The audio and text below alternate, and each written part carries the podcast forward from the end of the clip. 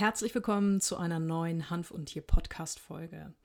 Heute mit einem sehr spannenden Thema und zwar die Frage, können wir oder auch können unsere Haustiere eine sogenannte Marihuana-Überdosis erlangen?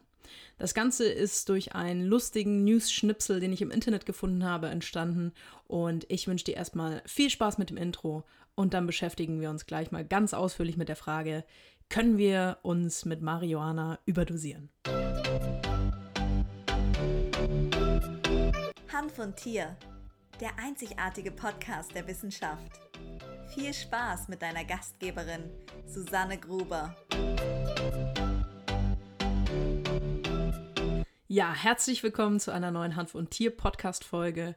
Heute mal ein bisschen außergewöhnlicheres Thema, aber ich bin im Internet auf einen Clip gestoßen, einer amerikanischen News-Sendung, bei der es darum ging, dass die Reporter sich darüber ja ein bisschen auch lustig gemacht haben, dass ein Polizist in den USA Marihuana von jemandem kassiert hat, das dann zu Hause als Brownies mit seiner Frau quasi weiterverarbeitet hat und dann ist Folgendes passiert. Ähm, die haben, ja, ganz schön, ganz schön Schiss bekommen und haben dann 911, das ist vergleichbar mit 112 oder 110 bei uns, angerufen und quasi um Hilfe gebeten. Ich spiele dir mal kurz diesen Fox News äh, Schnipsel ein, dann kannst du dir das einmal anhören und dann sprechen wir gleich darüber. I think I'm having an overdose of the store with my wife. Overdose of what? Marijuana. I don't know if it had something in it. Can you please send rescue? Did you guys have fever or anything? No, I'm just. I think we're dying. Okay, how much did you guys have? I, I don't know. We made brownies, and I think we're dead. Time is going by really, really, really, really slow. Ja, das ist natürlich erstmal wahnsinnig witzig, wenn man das hört. Und alle, die in irgendeiner Art und Weise Cannabis als Rauschmittel schon mal konsumiert haben, können vielleicht diese, ich sage jetzt mal, Stoner-Gedanken ein Stück weit nachvollziehen. Generell muss man dazu sagen, lasst uns mal beim Menschen bleiben. Ist es denn möglich, dass wir uns quasi mit Marihuana eine Überdosis reinziehen? Also, ich denke, ich habe es schon mehrfach auch in anderen Podcast-Folgen gesagt, Cannabis und auch Cannabinoide sind ein, ja, sind als Einzelstoffe sehr, sehr sicher in der Anwendung. Wenn wir jetzt von der Marihuana-Überdosis sprechen, dann sprechen wir natürlich eigentlich, wenn man es ganz genau nehmen würde, von einer THC-Überdosis, also da haben wir die berauschende Wirkung des Tetrahydrocannabinol und ähm, darum geht es natürlich. Kleine Erinnerung, mir ist sicherlich bewusst, dass ihr das alle wisst, aber THC in Deutschland wird als Betäubungsmittel bewertet. Das heißt, für Freizeitkonsum begibt man sich natürlich in die Strafbarkeit, wenn man Cannabis kauft oder verkauft oder irgendwie eben mit sich rumführt. Der Konsum ist nicht strafbar. Das ist eine äh, ja, sehr witzige Besonderheit in unserem Rechtssystem. Ähm, man darf konsumieren, man darf es nur nicht besitzen. Wenn wir jetzt quasi uns die Möglichkeit einer Überdosis anschauen, dann gibt es dazu Untersuchungen, die besagen, dass man ungefähr 680 Kilogramm Cannabis in 15 Minuten rauchen müsste, um sowas wie eine Überdosis zu haben. Das heißt, den schlimmsten Fall hervorzurufen und vielleicht mit einem tödlichen Ausgang. Bei Edibles, also sowas wie Brownies, also irgendwo, wo eben in essbarem dann Cannabinoide oder eben auch in dem Fall dann THC einge eingearbeitet ist, da spricht man davon, dass man davon ausgeht, dass man 50 Gramm reines THC in Edibles essen müsste, auch das in relativ kurzer Zeit, um möglicherweise im schlimmsten Fall daran sterben zu können. Das ist aber, ich meine, zum einen 680 Kilo, ähm, da, da, macht, man, macht man sich wahrscheinlich davor schon wesentlich auffälliger ähm, und hat Besuch von der Polizei, ähm, als dass man das irgendwie, geschweige denn in 15 Minuten auch rauchen könnte. Das heißt, ähm, für alle, die vielleicht noch nicht so viel Erfahrung mit Cannabis als Rauschmittel haben, keine Sorge, das sind so ganz normale Kiffergedanken, die man mal so hat, dass man sich über die Zeit Gedanken macht oder dass man vielleicht darüber nachdenkt, ach, habe ich eigentlich in den letzten fünf Minuten auch mal geatmet. Darüber wollen wir aber heute gar nicht so ausführlich sprechen. Ähm, da gibt es ausreichend Seiten, wo ihr euch informieren könnt über den sicheren Konsum von Cannabis als Rauschmittel. Ähm, und wir gucken uns heute mal an, ist es denn möglich, dass zum Beispiel unsere Haustiere nicht dass zum Beispiel, dass unsere Haustiere eine THC-Überdosis haben können. So. Generell möchte ich da auch wirklich vorweg sagen, wer Cannabis als Rauschsubstanz oder als Medizinalpatient zu Hause rumliegen hat. Leute, bitte geht verantwortungsvoll damit um und bewahrt euer Material einfach sicher und unzugänglich für Kinder und Haustiere auf. Also das ist egal in welcher Form ihr das konsumiert und ob ihr das als Patient legal haben dürft oder ob ihr das illegal als Rauschmittel nutzt.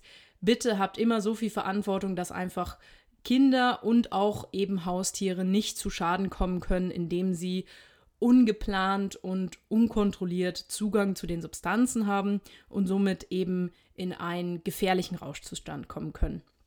Da nochmal die kleine Erinnerung: Es gab eine Studie in Colorado.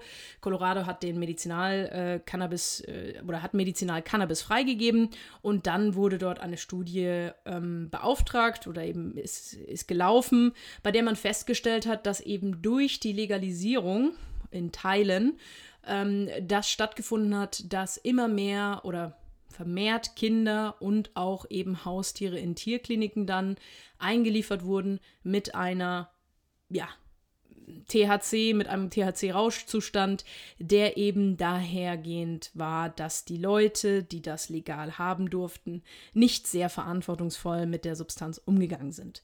Und ähm, ich sage immer dazu, jeder kann machen, was er will. Wenn jemand Cannabis als Rauschmittel nutzt, bin ich die Letzte, die was dagegen hat. Ich bin auch die Erste, die sagt, die Politik in Europa, die Verbotspolitik weltweit ist gescheitert. Wir müssen anfangen, uns vernünftig damit auseinanderzusetzen. Nichtsdestotrotz sind Substanzen wie Cannabis einfach für Kinder und Jugendliche ungeeignet bis zu einem gewissen Punkt. Ja, äh, nicht bis zu einem gewissen Punkt, sondern bis zu einem gewissen Alter. Da haben wir auch ganz klare wissenschaftliche Erkenntnisse dazu.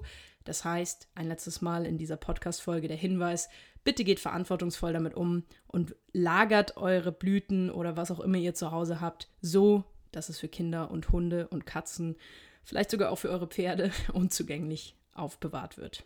So, was ist denn quasi der Unterschied? Also, ich habe das auch schon mehrfach im Podcast angesprochen. Wir haben natürlich bei CBD meiner Meinung nach diesen riesigen Vorteil, dass Cannabidiol nicht berauschend ist. Das heißt, wir müssen dahingehend nicht großartig auf irgendwelche Dosierungen achten oder sowas wie ein Einschleichen und Ausschleichen machen, weil eben kein Rauschzustand durch Cannabidiol als Einzelsubstanz hervorgerufen wird. Bei THC sieht das Ganze anders aus. Das heißt, wir haben diese berauschende Eigenschaft. Wir wissen aus Studien, dass gerade Hunde und Nagetiere eine äußerst hohe CB1-Rezeptordichte im Hirn haben, wodurch die nochmal sensibler als andere Tierarten auf die Rauscheigenschaft von THC ähm, entsprechend reagieren können. Daher wirklich einfach der Hinweis, ja, auch das habe ich schon mehrfach im Podcast gesagt. Ich bin der festen Überzeugung, dass auch THC, wenn wir in der Zukunft, und es sei mal dahingestellt, wann das soweit sein wird, Zugang zu dieser Substanz haben, freien Zugang, sodass jeder diese Substanz nutzen kann, dann macht es für mich auch Sinn, dass THC therapeutisch in der Tiermedizin in Betracht gezogen wird. Aber allerdings nur, wenn man weiß, was man tut.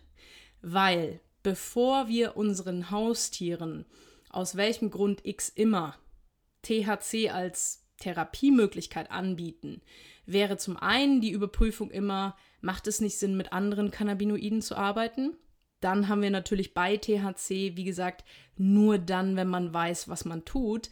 Warum? Weil wir diese Rauscheigenschaft haben. Jetzt brauchen wir, glaube ich, alle nicht darüber zu diskutieren, ob wir uns einig sind oder ob wir uns nicht einig sind, sondern ich setze jetzt mal voraus, dass wir uns alle einig sind, dass ein ungewollter Rauschzustand für unsere Haustiere nicht erstrebenswert ist, sondern quasi eben nur mit medizinischem Nutzen. Und das Ganze ist jetzt auch noch mal weit ja, von der Realität entfernt, weil wir einfach, wir haben keinen Zugang, alle, die das entsprechend jetzt machen, also Anwendungen, die äh, mit THC in der Tiermedizin schon stattfinden, finden ausschließlich in Bundesstaaten in den USA, wo Cannabis legalisiert ist oder der Zugang zu medizinischem Cannabis herrscht oder zum Beispiel in Kanada statt. Und da werden wir in Europa noch etwas warten müssen. Nun, die eingehende Frage, ist denn die Möglichkeit, dass wir eine Marihuana-Überdosis bekommen können oder auch bei unseren Haustieren, kann ich ganz klar mit Nein, das ist nicht möglich beantworten. Denn auch bei unseren Haustieren gibt es keinen einzigen bestätigten und dokumentierten Fall, bei dem ein Haustier ausschließlich durch eine mögliche THC-Überdosis verstorben wäre.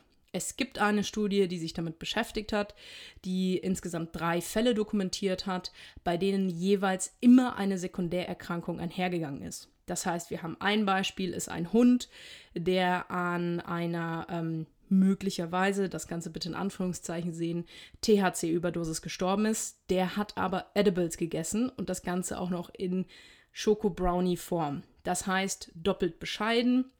Zum einen THC, was dann eben einen Rausch auslöst, das für den Hund natürlich absolut unschön ist.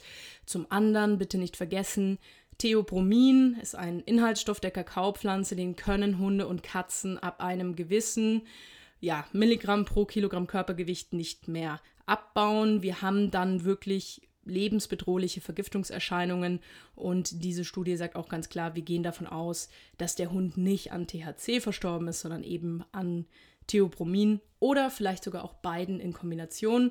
Man weiß dann natürlich auch nicht, hatte der Hund vielleicht sonst noch irgendwelche Erkrankungen, die dann ja, letzten Endes dazu beigetragen haben, dass da eben zwei Stoffe unkontrolliert im Körper gelandet sind, die dann leider da zum Tode geführt haben. Dann haben wir eine Katze, die entsprechend auch eine Sekundärerkrankung hatte und ein Pferd, das entsprechend mit äh, Cannabis behandelt wurde, wo eine Kolik bestanden hat. Das sind die drei Fälle, die zumindest mir und offiziell bekannt sind. Aus meiner Erfahrung in der Tierarztpraxis kann ich euch natürlich sagen, das ist gar nicht so selten und ich glaube, auch da habe ich schon mehrfach im Podcast drüber gesprochen, dass man in der Tierarztpraxis den Anruf bekommt vom, ja, nennen wir keine Namen, wem auch immer, der dann mit dem Hund in die Praxis kommt und sagt, ja, da hat er jetzt von meinem Kumpel das Gras vom Tisch gefressen. Hm. So, und da muss man natürlich dazu sagen, für den Hund ist es unschön, ganz klar. Auch für die Katze ist es unschön. Ähm, man kann therapeutisch nicht viel machen. Man kann im Endeffekt das ein bisschen unterstützen mit einer, ähm, mit einer Infusion. Man kann aber keine, keine wirklichen, keinen wirklichen Antagonisten, wie man das sonst machen kann, entsprechend geben. Sollte zum einen euch, sollte zum anderen irgendwie die Kombination mit dem Tier passieren, dann ist natürlich immer der Hinweis, ähm, beim Tier bitte sucht den Tierarzt auf und äh, ganz klarer Hinweis, es besteht die Möglichkeit, dass CBD die Rauscheigenschaft von THC unterdrückt minimieren kann. Das heißt, meine Empfehlung wäre immer, auch eine gute Ladung CBD entweder selbst einzunehmen oder dem Hund der Katze zu geben, wenn dahingehend etwas passiert sein sollte. Beim Tier bitte, wie gesagt, den behandelnden Tierarzt anrufen, um da einfach sich entsprechend fachlich dann betreuen zu lassen.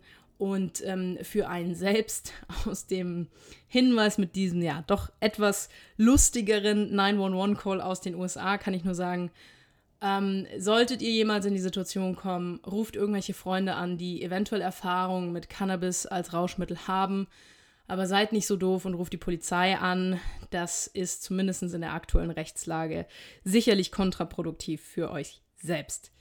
Also, Fazit dieser heutigen Hand von Tier Podcast Folge. Nein, wir können keine THC-Überdosis oder Marihuana-Überdosis in dem Sinne, wie wir sie mit anderen Substanzen, mit anderen Rauschmitteln haben können. Das kann nicht passieren. Wir müssen aber bitte natürlich gerade mit unseren Haustieren eine extreme Verantwortung walten lassen und da einfach bei Tieren, bei Kindern, auch bei Jugendlichen entsprechend so mit diesen Substanzen umgehen, dass die nicht den Zugang und schon gar nicht leichtfertig den Zugang dazu haben. Das war die heutige Hanf- und Tier-Podcast-Folge. Ich hoffe, ihr konntet für euch was mitnehmen. Wenn du jetzt noch Fragen hast zur Folge, wenn irgendwas unklar sein sollte, wenn du ein Feedback geben willst, schreib mir gerne bei Instagram eine DM. Du findest mich da unter die Susanne Gruber. Alles klein, alles zusammengeschrieben. Ansonsten, wenn du diesen Podcast bei Apple Podcast anhörst, dann würde ich mich freuen, wenn du eine ehrliche Bewertung da lässt. Und für alle Tierärzte, Tierheilpraktiker, Hundetrainer, Ernährungsberater für Tiere und Tierphysiotherapeuten kann ich nur sagen, wenn du den richtigen und sicheren Umgang mit Cannabinoiden wie CBD erlernen möchtest und einfach in die Situation kommen möchtest, Cannabinoide richtig und sicher in deinem Praxisalltag anzuwenden, dann schau gerne auf meine Webseite einmal www.susannegruber.de. Da kannst du dich für ein kostenloses Beratungsgespräch bewerben und dann lass uns einfach mal in Kontakt treten. Ich sag vielen, vielen Dank, dass du dir die Podcast-Folge angehört hast. Wir hören uns nächsten Montag mit einer neuen Folge. Ich wünsche euch eine gute Woche oder wo auch immer ihr gerade steht und bis dann.